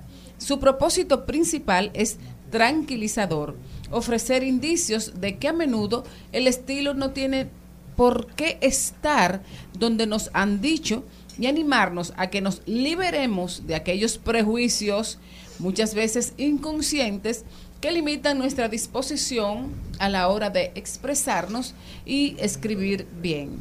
Estamos pensando en menos gramática y más poesía. ¿Verdad que sí? Y este libro ha llegado a ustedes porque... Gracias a Pasteurizadora Rica, porque la vida es rica. Estás escuchando Al Mediodía con Mariotti y compañía. Rumba 98.5. Una emisora. RCC Media. Seguimos, seguimos, seguimos con Al Mediodía, con Mariotti y compañía. En Al Mediodía, con Mariotti, con Mariotti y compañía, hablemos de tecnología. Bueno, y ahora hay una nueva forma de saber si una persona es aburrida, que saben, este término se hizo viral en TikTok después que una usuaria de nombre Caitlin McPill lo utilizara para describir las señales generalmente en los perfiles de la APP de citas que indican que una persona es aburrida o sosa, como decimos nosotros, desabrío, como el color beige, o sea, es crema. Según McPake, eh, podría considerarse como eh, beige flag o banderas mm, color Crema, beige, digamos. exacto, color crema, tener información, porque dice, tener información poco interesante y original en tu perfil. Por ejemplo, describirse como alguien cool o que ama la comida. ¿Por qué? La principal razón es que las descripciones no dicen mucho de las personas. Por eso, con el propósito de señalar estas banderas cremas, no de juzgar a las personas, sino alentarlas a que se describan con precisión. O sea, si tú estás conociendo a alguien y entiendes que necesitas mayor información, ah, me encanta la comida. Sí, pero ¿cuál? Un ejemplo, me gusta la comida picante de México, me gusta la comida hindú, Una me gusta la comida vegana. de las plataformas de hacer su algoritmo mejor con más información para así poder hacer quizás las los acuerdos, los arreglos de una mejor manera basado en información que tú mismo suministras y también así a la vez aumenta su base de datos y su información sobre ti. Es toda una dinámica económica construida alrededor de esta plataforma. Y sobre todo, si dice, si nuestros perfiles de citas reflejan más acerca de la persona cercana de verdad a la vida real, puedes hacer mejores juicios iniciales sobre si crees que podrías vibrar con esa persona. Por lo cual, una persona dice, ay, me gusta Arjona. Ay, perfecto, mira, a mí me gusta Arjona, pues vamos a tener un punto en común. O me gusta viajar, a mí, como un ejemplo a mí, no me gusta eh, eh, pasar trabajo en el monte. Yo no soy de esas. Siempre hacemos mención de cómo estas plataformas digitales se mantienen mejorando la experiencia de usuario, eso que hablaba Mabel al inicio del programa, porque es muy importante en esta época donde todo el mundo está luchando por la, por la atención de los consumidores, tú hacer tu plataforma amigable, hacer tu plataforma de fácil uso para sacarle el mayor beneficio posible. Entonces, vuelvo y repito, debemos copiar lo que hacen estas plataformas. Todo el que tiene un negocio debe trabajar así, estando al día, viendo cuáles son los pain points, qué le está dando problemas a los consumidores, cómo mejorar la experiencia. Y eh, me parece muy interesante. Y sobre todo que el algoritmo sí te encuentra más fácil, porque tú dices, ok, cuando no tienes toda la información, un ejemplo, como a mí, ay, me encantaría irme al Pico Duarte, esa no soy yo. No me gusta pasar trabajo, no me gusta bañarme con agua fría, me gusta bañarme con agua tibia y me gustan los hoteles. Entonces, más fácil, llévame a Punta Cana, que yo soy de esa parte. Yo no soy de pasar trabajo. La vida ya me ha puesto a pasar trabajo para yo elegir libremente pasar trabajo por diversión. Esa no soy yo. Entonces, es tener un perfil que realmente se adecue y se acerque a lo que realmente eres. ¿Te gustan las comedias románticas? ¿Te gustan Ser las sincero, ser de sincero. terror? Claro. Para que no te pongan tu banderita. Claro, así que mejor esas banderitas rojitas así, con pasión. Al mediodía,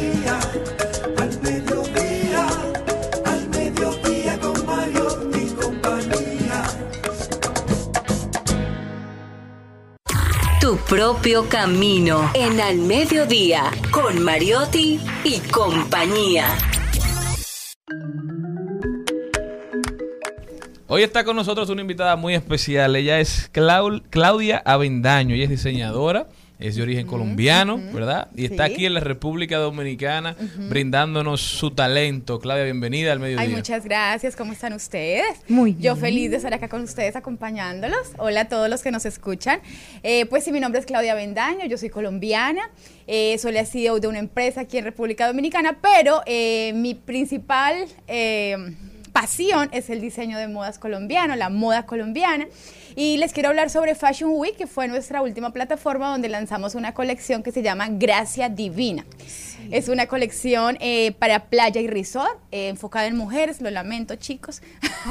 Claro, es lo que yo hablaba, de lo que me gusta a mí. Resort. Exactamente, eh, pero es una colección bien enfocada en resolvernos la vida, eh, en que vayas bonita a la playa, pero también vayas muy elegante. Y recogidita. Bien recogidita, si necesitas recogerte. La moda colombiana siempre está enfocada en recogernos un poquito. Bien. Eh, nuestro principal producto cuando iniciamos acá en el país hace 17 años era la faja colombiana. Ah. Bueno, sigue siendo la faja colombiana, pero por el camino nos hemos ido encontrando con que a la dominicana le gusta hacer fashion, le gusta usar botas colombianas también, le gusta usar bodies con faja. Y entonces como que hemos ido incorporando nuevos productos a nuestro catálogo, pero 100% enfocados en mujeres reales que se sientan y se vean súper lindas, sacar lo mejor de cada mujer.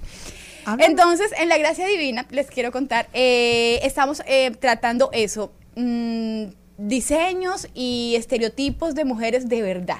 Entonces los vestidos de baño vienen a com- eh, complementados con salidas para que sean un juego, o sea, son del mismo color, son de la misma Como tela. transparente por encima. Exacto. Para tú sentirte como Amelia Vega cuando llegas. Exacto, así. cuando puedan entrar por las redes pues van a ver los diseños, pero son nosotros las mujeres que entendemos lo difícil que es a veces ir bonitas y elegantes a la playa, entendemos que una pieza que nos dé todo eso, la libertad de quitarnos la salida y meternos al mar, o estar con la salida y hacernos una buena foto con un buen sombrero, eso no se encuentra tan fácilmente. Entonces, inicialmente yo decía, no, yo no voy a llevar ropa de playa a la República Dominicana porque hay mucha, mucha variedad y no quiero competir con muchas marcas, incluso chinas y panameñas. La moda colombiana realmente es costosa. O sea, traer un producto colombiano a este país es costoso porque ten- tenemos aranceles muy altos. Pero luego de un tiempo empecé a cambiar esa manera de pensar porque yo misma no encontraba que ponerme para ir a la playa. Y decía, bueno, ¿dónde consigo algo? Y me tocaba cuando iba a Colombia traerlo de allá. Y entonces ahí vino el tema de diseñar la colección de, de ropa Gracia Divina. Entonces son 45 diseños. En Fashion Week todo el mundo quedó enamorado de la ropa. Las modelos eran las principales diciendo, me lo puedo quedar, ¿cuánto cuesta? Me lo quiero llevar. Porque hay esa necesidad de buenas prendas. A pesar de que somos un país tan playero, realmente hacen falta buenas prendas para la playa tienen un costo bien justo, o sea, es una mercancía que, que es muy exclusiva, tiene un precio súper justo, lo pueden encontrar en las tiendas de Racing Fit Dominicana, también lo tenemos por envíos a todo el país. Eh, pero se van a sentir súper bellas. La mayoría de estas prendas son hechas en satín y en seda, que obviamente les dan una elegancia impresionante a todo lo que uno se pone cuando tiene satín y seda, porque tiene colores muy vibrantes y ondas y se mueve con la brisa. O sea, es una prenda que de verdad se va a destacar muchísimo, eh, sobre todo en esos tonos morenos, en esos tonos canela, se ven espectaculares. Quiero saber algo, Claudia, que decías, llegué hace 17 años. Cuéntame cómo fue ese enamoramiento de República Dominicana. Que dijiste, mira, una Claudia de Colombia vino y nosotros amamos a Claudia de Colombia. Sí, Tengo ganas de ti, claro, mi Sí, amor. Y ahora me acordaste tú Claudia de también. Colombia. Sí, Claro. igualita. Pues mira, nos- una vino a cantar y una vino a vestirnos. O sea, Ay, me maravilloso. Encantó, me encantó eso. Pues nosotros vinimos con mi esposo, eh, vinimos solamente como de paso, la verdad, por una oferta de trabajo de mi esposo. Y yo decía, no, no quiero, porque en esa época vivíamos en Costa Rica y Costa Rica es un país con mucha calidad de vida. El agua se toma de la llave. O sea, es un país que parece como que está de Pura verdad, de verdad, pura, Pura vida. vida. Y yo como que decía mucho, "Ay, es que volver a comenzar, porque ya habíamos vuelto a comenzar eh, cuando nos, cuando nos fuimos de Colombia. Entonces yo era como que no, no me quiero cambiar de país. O sea, ve tú, inténtalo, ok, pero yo no me quiero mover de, de Costa Rica. Él duró acá un año, yo allá un año también con mi bebé. Ya teníamos un hijo. Y después de un tiempo fue como un tema de decir, bueno, o, o nos juntamos, o sea, volvemos y, o se acaba la familia. Y para mí el tema familiar siempre ha sido súper, súper importante. Entonces decidí venir para acá, pero con mucha, como que no quiero estar en República Dominicana. Y cuando llegué, fue cuestión creo que de seis meses para enamorarme del país. ¿Qué me enamoró? Primero la gente. La gente, el dominicano es tan abierto y yo no sé por qué, pero gracias a Dios ama a los colombianos. Yo quiero decir, yo, o sea, no sé por qué, pero ama a los colombianos. Nos encanta, sí, claro. Entonces cada vez Carlos que llego a un lugar y, a- y hablo y digo, hola, ay, eres colombiana. Entonces, o sea, como que hay un afecto por, por ese colombiano que a mí me fue apasionando de verdad. Luego vi muchas oportunidades de negocio.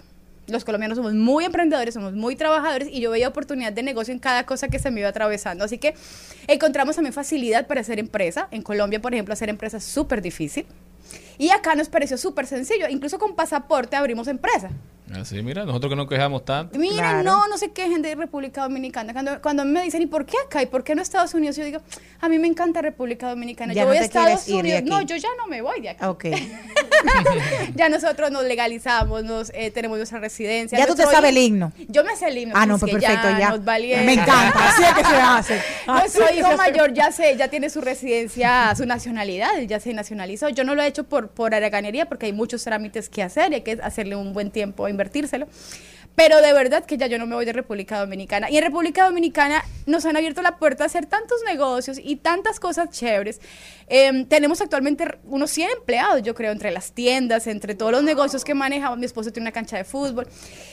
Y, y qué les digo, acá hay mucha oportunidad de, de- de- de- echar para adelante. Claro, tienes que ser un buen jefe, tienes que ser un buen empresario, tienes que responder también con buenos salarios, con buen entrenamiento, con buena capacitación, porque de eso sí estamos un poquito faltos, de, de bueno, de buen entrenamiento, de buena capacitación.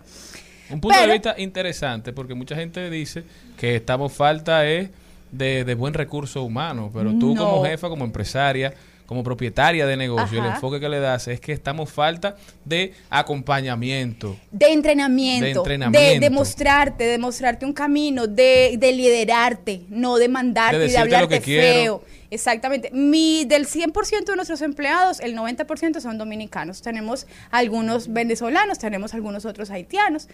Pero en general todos, todos tienen con nosotros desde que llegamos. O sea, nuestros empleados se quedan con nosotros. Hay unos que tienen 17 años con nosotros. Wow. Una- eso quiere decir que tienen una buena cultura. Una buena cultura empresarial, sí. El colombiano como tal, eh, de verdad yo defiendo mi cultura mucho porque siento que somos personas que valoramos mucho, somos muy agradecidos. Y yo tengo impresionantemente cosas que agradecer a la República Dominicana. Cuando me preguntan por qué Gracia Divina, por qué le puse así a mi primera colección, yo dije, porque es que es una, es una manera de darle gracias a Dios por tanto, por tantas cosas. Así que Gracia Divina es gracias Señor por tantas cosas que nos has dado.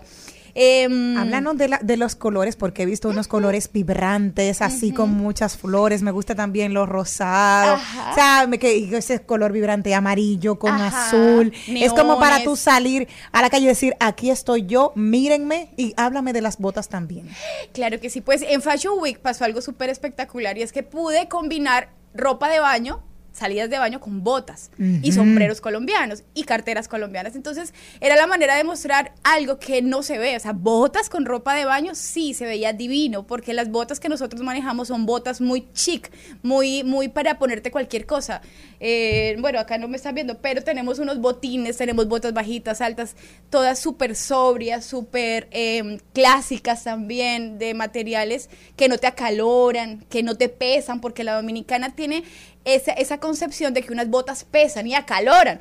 Entonces cuando pasan por la tienda y se miden las botas, dicen, pero me encanta porque me siento más linda que con unos tenis, pero estoy incluso más cómoda que con tenis. Y ya el tema de- de- del zapato alto, del tacón complicado, dejó de, de gustarnos desde la pandemia. Yo no sé por qué todas dejamos de usar tacones después de la pandemia, pero todas dejamos de usarlo. Y es porque creo que encontramos más la manera de ser cómodos, de estar bonitos, pero andar cómodos por la vida.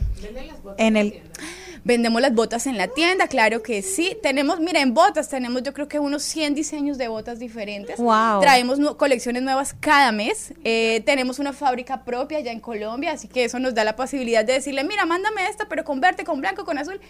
Y las Y combinaciones. las combinaciones, sí. Quiero saber algo. Eh, tú dijiste que tú querías ponerle gracia divina por... por Gratitud por- con Dios. Exacto, gratitud con Dios. Pero ¿dónde estabas cuando te surgió el nombre y cuáles fueron los primeros bocetos que hiciste para esta colección?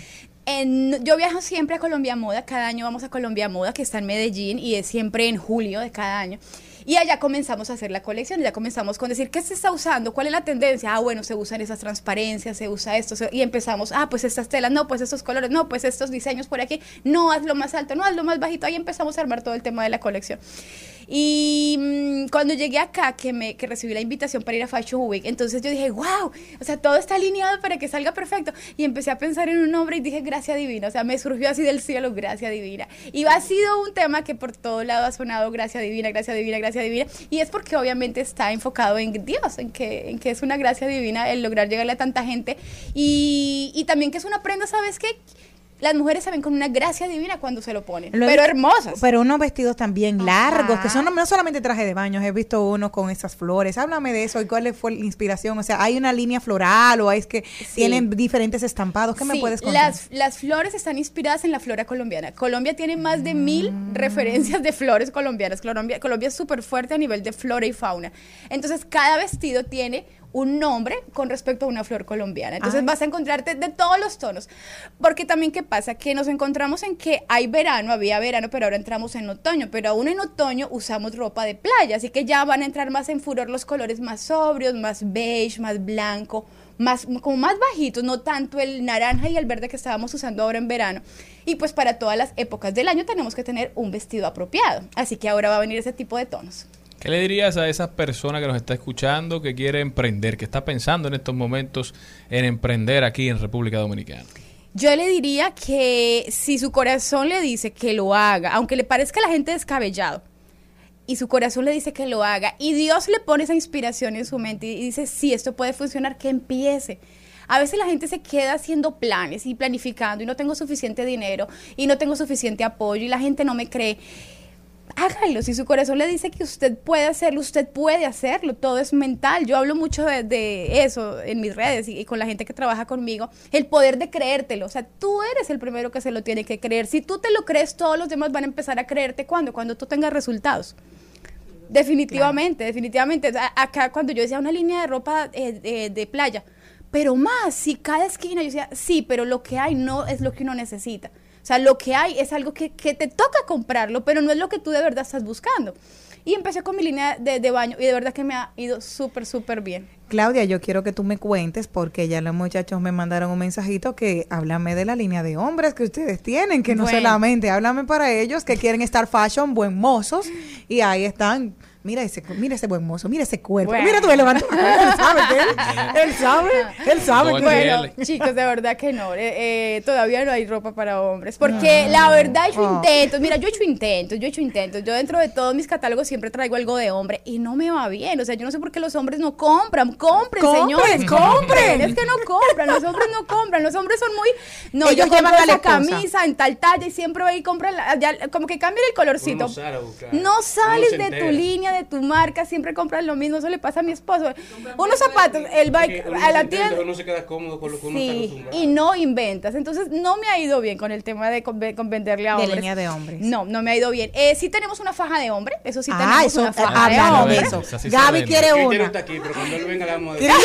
Mande dos para probarlo. Bueno, déjenme decirles que sí se está vendiendo más la faja de hombre. Después de 17 años, por fin se está vendiendo la faja de hombre. ¿Y qué le si hace la ustedes se faja de fijan- hombre? Sí, porque había muchos que usaban la de mujer. Todavía, todavía, no todavía hay algunos. Porque Háblame- es que la faja eh, te hace lo que tú quieres. Tú quieres que te realce el pompis, te lo realza. Como Ah, el pompis. El pompis, Y, el eso- y los hombres andan en eso. hay, hay, hay variedad. O sea, acá es Hay- hay para levanta cola. todos. Es levantacolas. claro. Pero para los hombres que simplemente quieren reforzar su área abdominal y controlar su espalda, pues tenemos la faja común y corriente, que es una faja bien cómoda. Es como que usas una camisilla por dentro y te, y te mantiene derechito, te hace Ok. comer menos. Eh, si te la pasas todo el día sentado, te mantiene bien Ah, para erguido. temas de postura, Claro, sí. entonces tu espalda no sufre por estar así todo el tiempo encorvadito. ¿A qué edad se la pueden comprar? Ya. Me está convenciendo, me está convenciendo. Me encanta. No, los hombres, es un tema cultural, pienso yo, que acá la cultura de faja, como que tú usas fajas, wow, tú eres raro. Es eso, pero la faja... Pero la usan y no lo dicen. Sí, pero cuando lo tocan se dan cuenta que tiene algo durito ahí. Sí. Y no la más durita. Pero la verdad es que la faja es, una, es un tema de salud. No Pero- necesariamente es un tema de vanidad, es un tema también de salud. Mira cómo te estás encorvando ahí. Mira, la faja, la faja te mantuviera así en una excelente posición. Entonces, no te vas a Claudia, la Claudia. Claudia, pero la- los levantacolas tienen mucha salida con los hombres ahora.